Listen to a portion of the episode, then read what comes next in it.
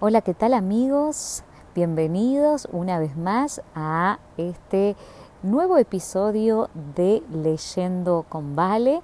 Soy Valeria Estrada y estoy muy, pero muy contenta de poder acompañarte en, en otro nuevo episodio de la lectura del libro Atrévete a pedir más de la autora Melody Mason.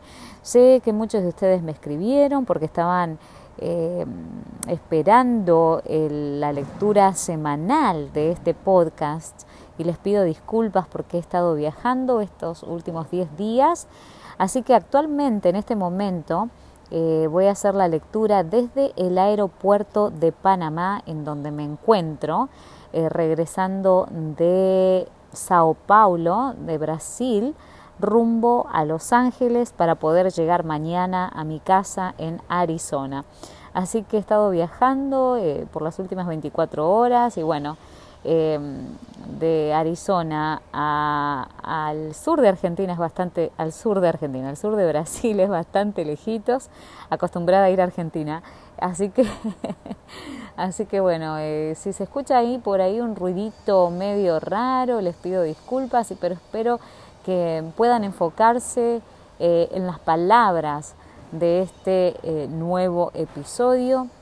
Y si este podcast es una bendición, te invito a que lo compartas con aquellas personas que tal vez necesitan escuchar la lectura del capítulo número 11 que se titula Dejando de lado todo fingimiento la reforma del corazón de adentro hacia afuera. El versículo de hoy se encuentra en Romanos capítulo 2 versículos 28-29 y dice, pues no es cristiano el que lo es exteriormente, sino que es cristiano el que lo es en lo interior. Una de las realidades más tristes del cristianismo de hoy es que hay muchos cristianos, pero pocos discípulos. Hay muchos creyentes convencidos intelectualmente, pero pocos convertidos. Muchos tienen conocimiento acerca de Dios, pero la mayoría no lo conoce por experiencia. La mayoría tiene las claves espirituales en su posesión, pero éstas no impactan sus vidas día a día. Como resultado de esta triste realidad, Dios no puede trabajar como desea, y en la actualidad nuestro propio fingimiento espiritual, sin una verdadera conversión del corazón, en realidad nos está impidiendo alcanzar las bendiciones celestiales. Hace algunos años, en el Congo, había un cantante de pop muy popular. El Señor tocó su corazón y él entregó su vida a Cristo. Pensó que cuando llegara a la iglesia escaparía del mundo, pero en vez de eso encontró el mundo en la iglesia. Lamentablemente, este es el caso muy a menudo. Muchos de los que se llaman cristianos son meros moralistas humanos. Han rechazado el único don que podía capacitarlos para honrar a Cristo, representándolo ante el mundo. La obra del Espíritu Santo es para ellos una obra extraña. No son hacedores de la palabra. Los principios celestiales que distinguen a los que son uno con Cristo de los que son uno con el mundo ya casi no se pueden distinguir. Los profesos seguidores de Cristo no son más un pueblo separado y peculiar. La línea de demarcación es borrosa. El pueblo se está subordinando al mundo, a sus prácticas, a sus costumbres, a su egoísmo. La Iglesia ha vuelto al mundo en la transgresión de la ley, cuando el mundo debiera haber vuelto a la Iglesia por la obediencia al decálogo. Diariamente, la Iglesia se está convirtiendo al mundo. Elena de Guay, dirigiéndose a la Iglesia a fines del siglo XIX, asevera que ni uno en veinte de los que están anotados en los registros de la Iglesia están preparados para el final de la historia en la tierra. Además, dice que si lo estuvieran, muchos se encontrarían sin esperanza y sin Dios, como cualquier pecador común. Si ese era el caso con muchos de la Iglesia en ese entonces, ¿cómo será nuestra historia hoy? Tristemente las cosas no están mejorando. La religión más popular de hoy es la religión de apariencia. Muchísimos cristianos se han conformado con una apariencia de piedad sin el poder de la verdadera piedad. Su profesión se ha convertido en nada menos que en fingimiento. Están fingiendo ser algo que no son. Cuando hablo generalmente le pregunto a la congregación, ¿qué pasaría si una pantalla de cine se desplegara hoy ante toda la iglesia para mostrar tus actividades personales de la semana pasada? ¿Qué verían en relación a la forma en que viviste tu vida, en relación a la forma en que hablaste a los miembros de tu familia, en relación a las conversaciones con tus colegas, en relación a lo que escuchaste mientras manejabas, en relación a lo que viste en Internet, en relación a lo que pensaste de quienes te rodean. ¿Estarías de acuerdo con que se mostrara esa película para que todos la vieran? Por supuesto que lo que nuestros hermanos de iglesia ven no es lo que más importa. Lo que más importa es lo que Dios ve. La Biblia nos dice, Jehová no mira lo que mira el hombre, pues el corazón, pues el hombre mira lo que está delante de sus ojos, pero Jehová mira el corazón. A Dios le preocupa nuestro corazón. ¿Qué sucede en nuestra mente? ¿Qué disfrutamos cuando nadie está mirando? ¿Cuál es el motivo de nuestros pensamientos y acciones? ¿Realmente lo estamos buscando? ¿O solo estamos intentando mantener una reputación respetable? Si hay algo que Dios no acepta, es a los fingidores. El fingimiento, otra palabra para la hipocresía, mantiene lejos al Espíritu Santo y sus bendiciones.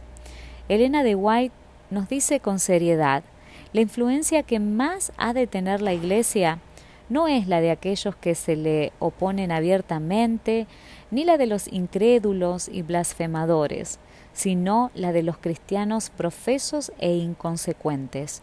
Estos son los que impiden que bajen las bendiciones del Dios de Israel y acarrean debilidad entre su pueblo.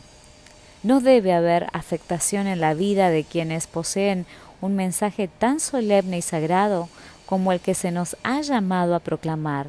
El mundo está observando a los adventistas del séptimo día porque conoce algo de su profesión de fe y de sus altas normas, y cuando ve que algunos no viven conforme a lo que profesan, lo señala con escarnio.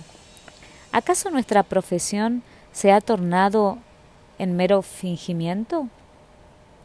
Aunque es posible que a veces nos engañemos a nosotros mismos y engañemos a otros, la mayoría de las veces recordemos que no podemos engañar a Dios en ningún momento.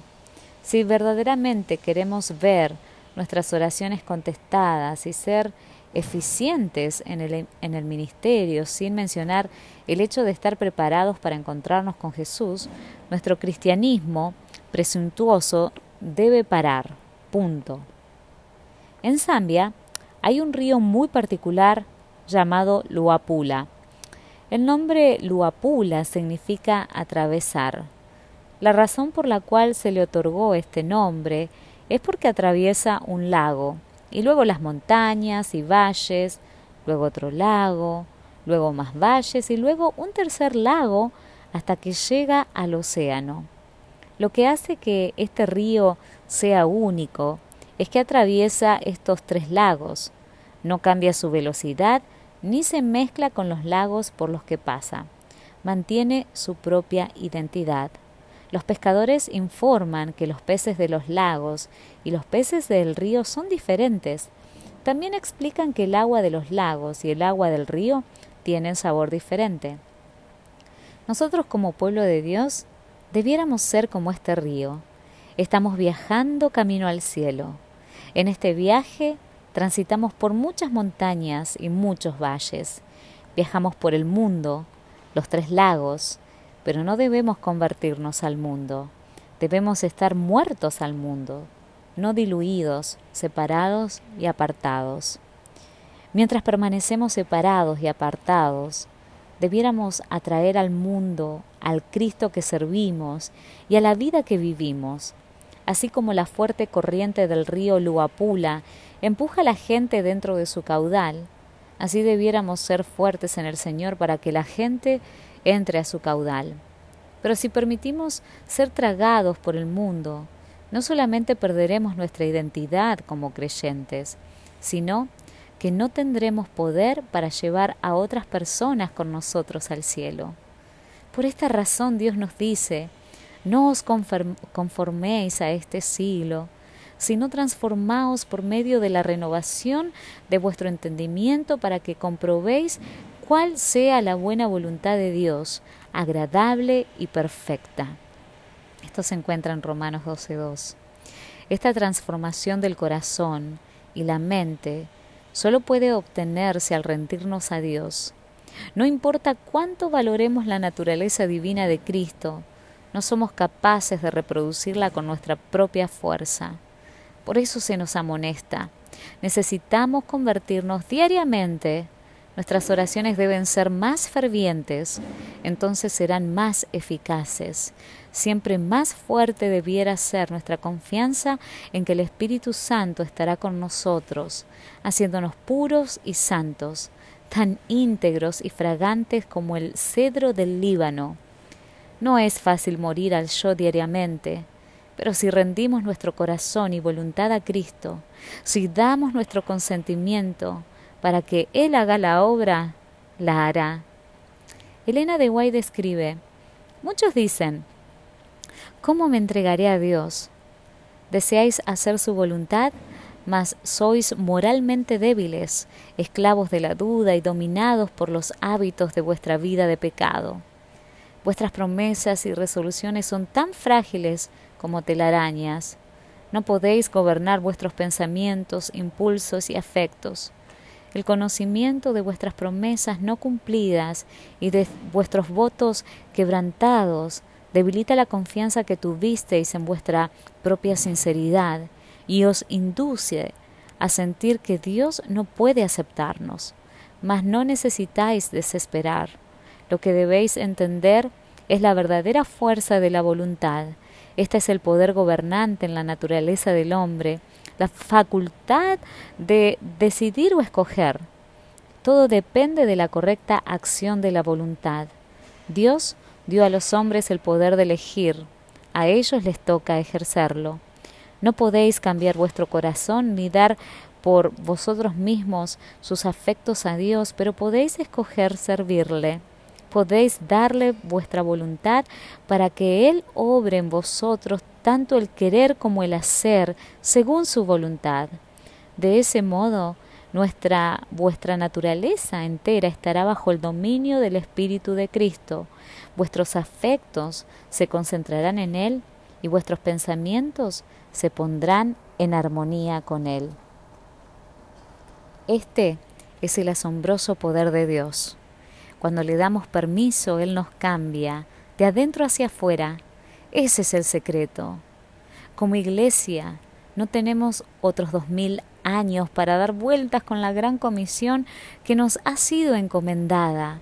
Probablemente, al ver cómo se están dando las señales de los tiempos, podemos concluir que ni siquiera tenemos otros cien años. Nos estamos quedando sin tiempo, chicos. Jesús viene pronto y el mensaje del Evangelio debe ir a todo el mundo. Pero antes de que Cristo nos pueda usar, antes de que pueda contestar nuestras oraciones, tenemos que dejar de lado todo fingimiento.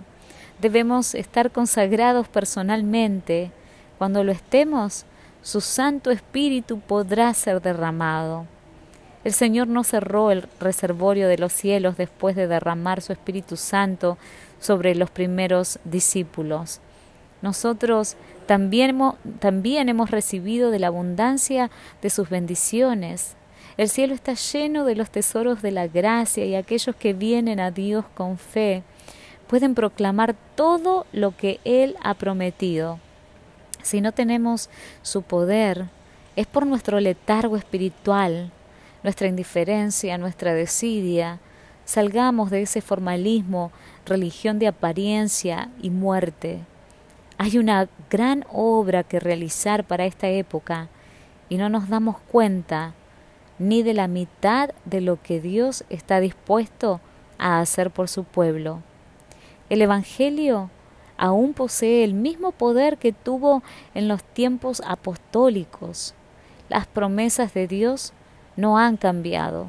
Su pueblo debe cambiar. Él está buscando discípulos, seguidores consagrados y comprometidos. Nos ha dado todo lo que necesitamos para la vida y la piedad, pero nos está pidiendo que encaminemos por un camino más elevado.